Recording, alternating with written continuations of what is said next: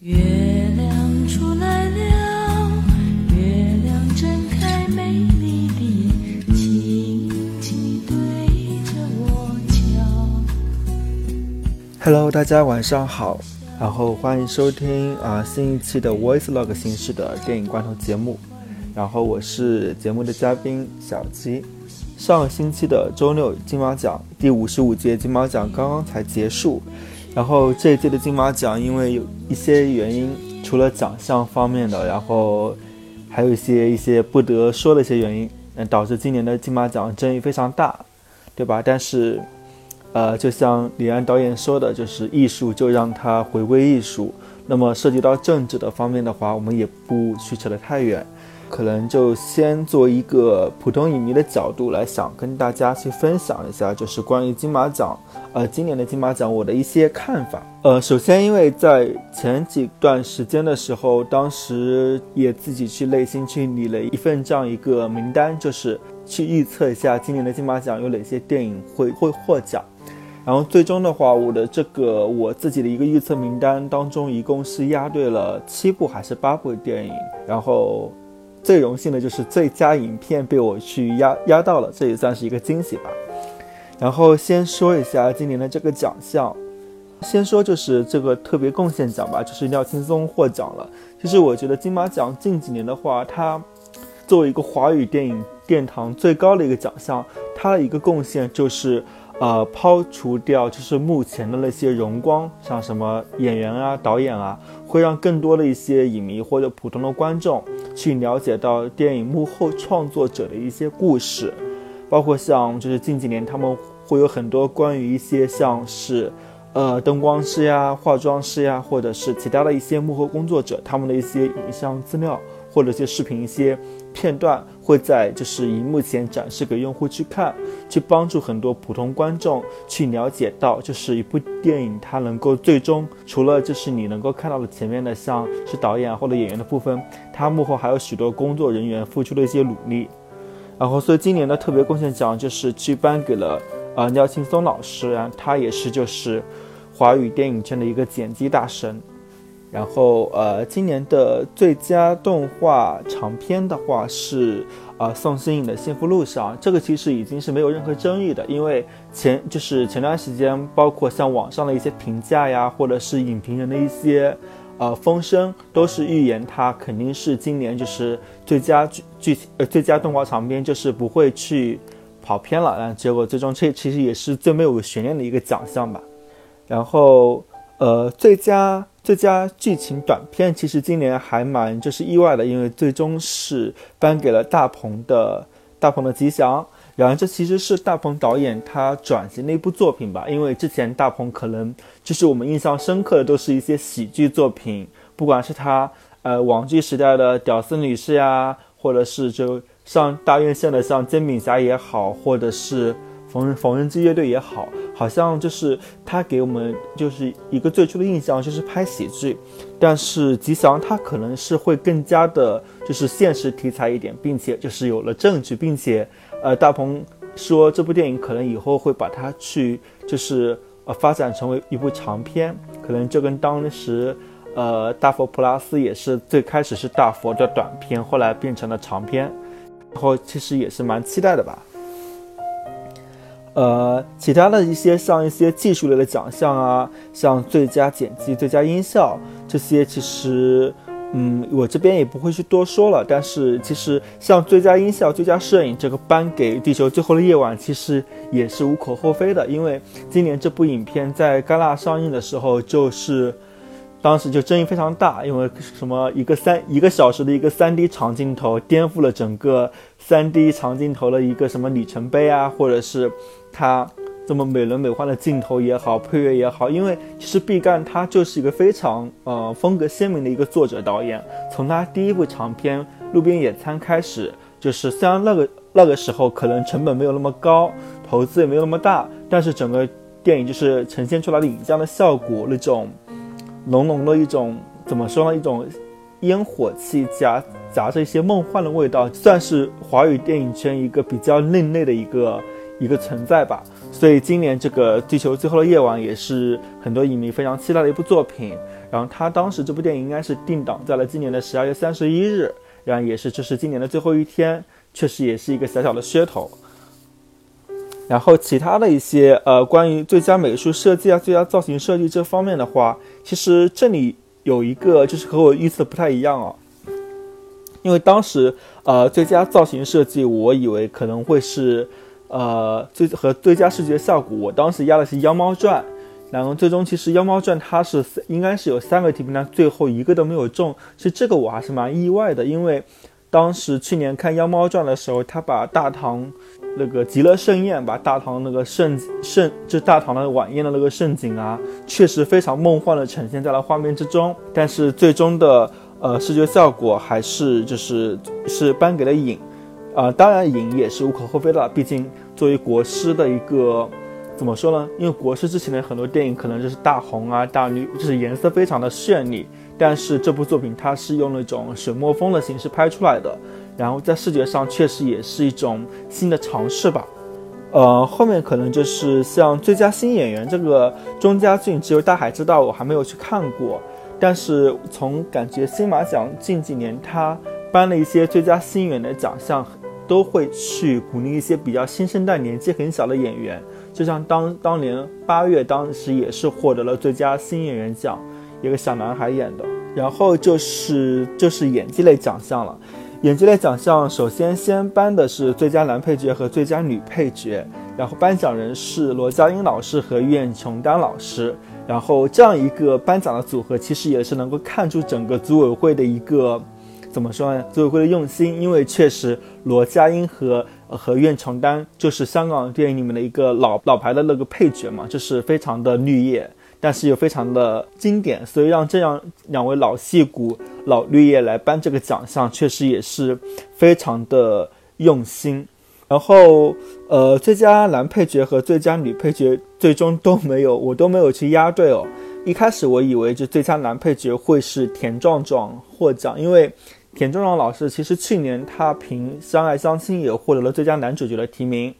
当时他那个戏份我是觉得有点尴尬的，因为。确实，他在《相爱相亲》里面的整个戏份，我是觉得他不足以撑起一个男主角的料，所以当时他提名最佳男主角，我是觉得有一些，其实有一些意外。包括像今年周迅在《你你好，之华》里面也是一样，因为其实《你好，之华》，我是觉得，嗯，周公子他在里面的表演非常的舒服，也非常的放松，但是这个志华这个角色，其实他到了影片的后半部分，其实。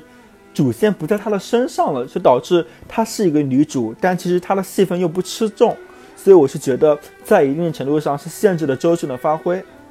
然后，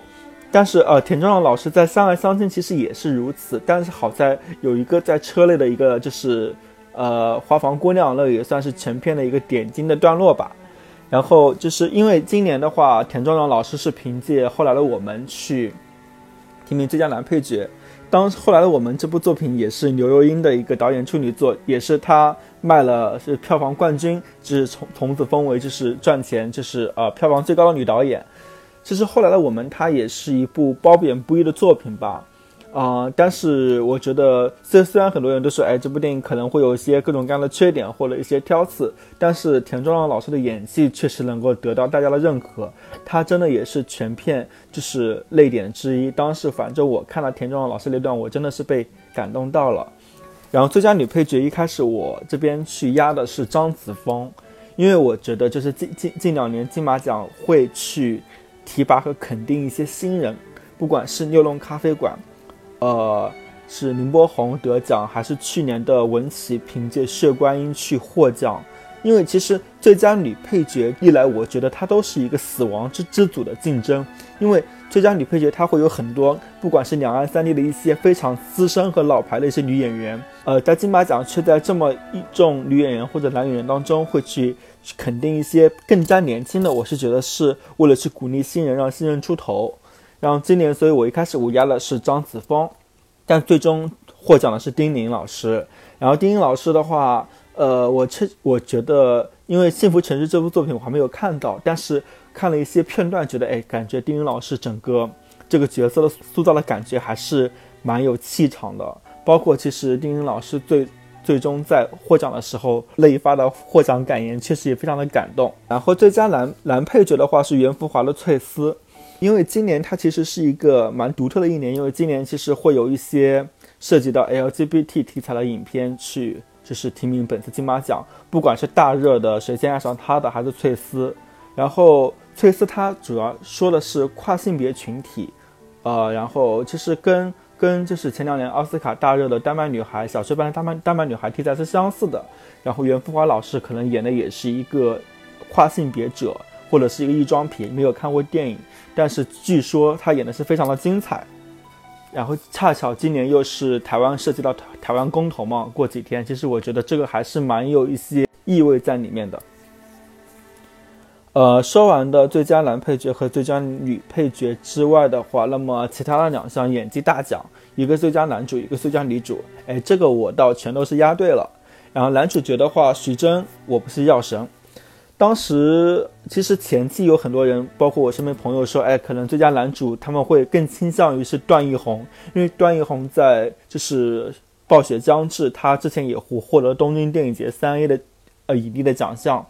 但是当时我是觉得，因为毕竟《暴雪将至》它应该是去年大热的一部电影，如果搬到今年来的话，它其实热度是有一点点降低的。所以当时我觉得段奕宏这个影帝其实是有一点悬念和吃亏的。然后还有一个奖项，还有一个呃拿奖大热、呼声很高的就是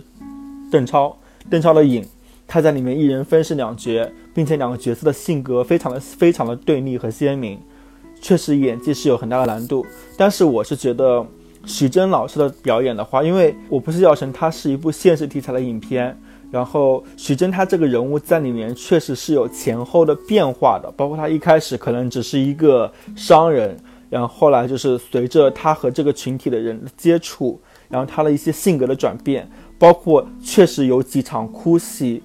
真的能够看出这是演技的一个高光时刻。所以当时我是觉得，哎，徐峥老师他的他的一个得奖的面貌是赢面是最大的。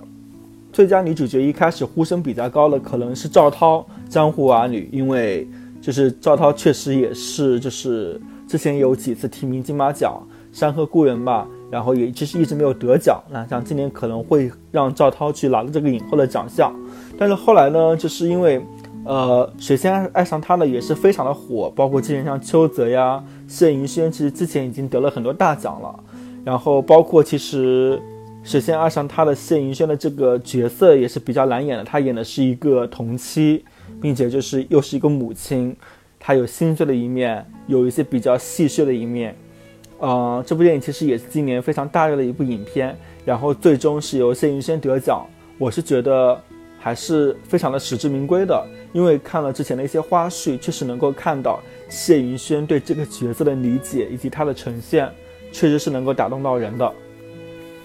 然后还有一个可能算是比较惋惜的，就是三夫。三夫的女主女主角是曾美惠孜。然后其实曾美惠孜为了这部电影牺牲了很多。首先，她为了这个角色增重，应该是增重了四十斤，并且因为她演的是一个，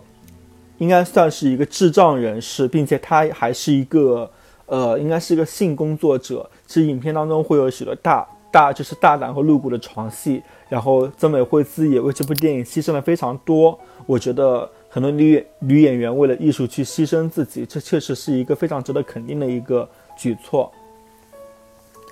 呃，然后到了最佳原著剧本这一块，其实最佳最佳原著剧本一开始我这边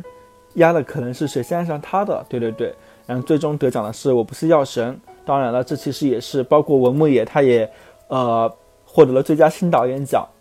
然后我是觉得，我不是药神作为今年华语片华语片的一个现象级的作品，它确实不管是在艺术成就上，还是在商业价值，或者是整个社会效应上，都是有它不可去磨灭的一笔。嗯，最佳导演颁给的是张艺谋。其实最佳导演这个奖项，我觉得。就金马确实是，就是会让我有一点点小小的失望。不是说是，并不是说国师不好，或者说哎张艺谋成就不高。我承认国师确实是好国师，包括影也确实是张艺谋，就是自长城之后他去呃导演的一个比较好的一部作品。但是我是觉得，因为就是与我是觉得可能就是相比其他的一些入围的导演来说，我是觉得把这个奖颁给国师，其实是稍微有一点点那种还情的这种意味在里面的，因为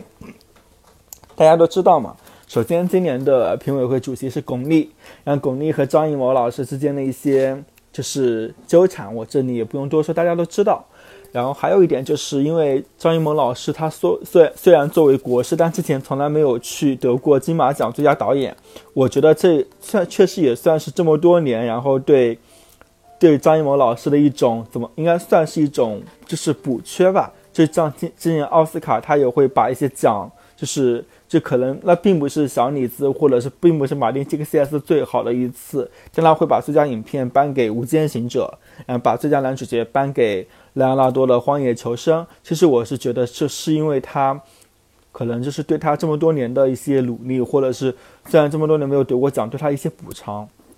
但如果是我私心来说的话，我觉得这个奖我会想要把它去颁给毕赣或者是娄烨。首先，毕赣，因为。毕赣真的太牛逼了，他是一个二十九岁的一个导演，然后第二部处女，第二部长长篇作品就获得那么多的关注，并且他不管，并且他颠覆了整个电影的语言的电影语言那种风格，我觉得这个在整个技术上面他是牛逼的。然后还有第二个就是娄烨，因为娄烨今年的这部《风中有朵雨做的云》也也算是空降整个。颁奖提名的名单，因为确实拍了很久，然后中间大家一度以为是难产，然后最终横空出世吧，并且通过呃这部电影已经在电影节期间已经上映了，然后前面的一些口碑也是非常的好，说是可能是娄烨近几年非常好的一次把整个商业艺术完美的达到了一种平衡，所以我是觉得。而且金马其实之前像推拿也是获了很多奖，但是娄烨其实是没有获得过最佳导演的，所以我是觉得还是有一点点的可惜。最佳最佳改编剧本颁给了是胡波的《大象席地而坐》，其实这个一开始我还是蛮意外的，因为我一开始以为这部呃最佳改编剧本应该会颁给万马彩蛋的《谁撞死了一只羊》，因为抛过之前的一些电影节的口碑啊，都是说这部这部作品的剧本非常的巧妙。然后最后说一下最佳影片吧。其实今呃，其实一开始我压的名单就是最佳新导演是胡波，然后最佳影片是《大象席地而坐》，然后最终他是胡波是收，应该大象大象席地而坐是没有胡波没有没有得到最佳新导演。当时我还觉得蛮可惜的，当时颁布的时候啊，文牧也觉得哇有点可惜，因为觉得胡波真的是匹配得上这个奖项的，但是最终。这张影片颁给了，颁给了《大象席地而坐》的时候，当时我是非常的激动。当时我看的时候，我当时就哇了一声，大叫了出来，真的很那一刻真的非常的感动。嗯，当时我就发了条朋友圈，就胡波导演，你看到了吗？当时其实这样一段话是彭昱畅，彭昱畅当时他金马影帝提名的时候，他发条微博说：“胡波导演，你看到了吗？”因为胡波他他的事迹，大家多多少少都有些了解了。去年十月份，然后自杀身亡，因为他怎么说呢？他是一个作者导演，并且他也是个青年作家，他是有文人的一种自我的坚持，以及对艺术的一种近乎于洁癖的一种情节吧。就是很多人会说，哎，他自杀是不是他这个人就是心理太脆弱呀，或者是怎么了？但其实我是说，如果你不是他的话，你根本不会了解他当时。处于怎样一种心理状态下，或者他当时经历了怎样的经历？因为我们能够知道，其实《大象席地而坐》是他的一个像一个孩子一样去诞生的一个作品，他把它看得非常的珍贵，他有他的坚持，就是四个小时千万不能够剪。但也正有他的这个坚持，才让我们如今能够看到如此的这样一个版本。最终金马奖把最佳影片颁给了《大象席地而坐》。其实不并不是因为它是本届最佳影片提名里面最精彩的一部，它有它的瑕疵，有非常多的瑕疵。但是我是觉得这是一种肯定，就是对于那些在艺术创作道路上能够坚持自己不忘初心的创作者的一种肯定。所以我觉得这个奖，它也算是能够给胡波的一些安慰吧。然后金马奖今年大致就是如此。华语圈当中，我最关注的是金马奖，因为金像奖它本身是走向衰落嘛，就是并且现在就是香港小众的一个自嗨的，我是觉得是就是自嗨式的一种颁奖典礼。然后金鸡奖其实真的没什么水平，金马奖它确实是能够挖掘出非常两岸三地非常不错的电影，并且它也一直在鼓励和支持一些一些新生代的一些影视工作者和一些独立影片。我觉得这是金马奖它存在的价值和意义。所以有的时候我是觉得，嗯，虽然每年可能都会有一些各种各样的原因啊，政治的一些因素导致。我们讨论金马奖的时候，会有一些，就是抛却这个电影本身的另外的一些谈资和讨论的东西。但是，就像还是李安说的那句话嘛，就有的时候虽然政治和电影它扯不开关系，但是有的时候还是让政治归于政治，电影就是电影。金马奖的时候，就让我们忘却所有那些不开心的事情，让我们就专专注注的看电影，然后享受这个一年一度的节日。以及享受那些最佳就是优秀的电影工作者和影视作品们他们封神的时刻。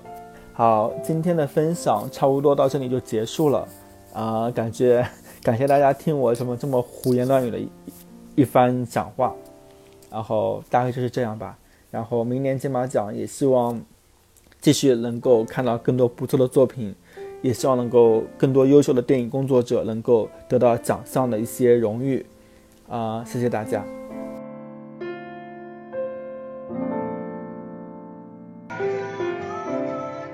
我以为那是我最后一次见到他。人的记忆是会生锈的，枪的秘密，一定也已经生锈了。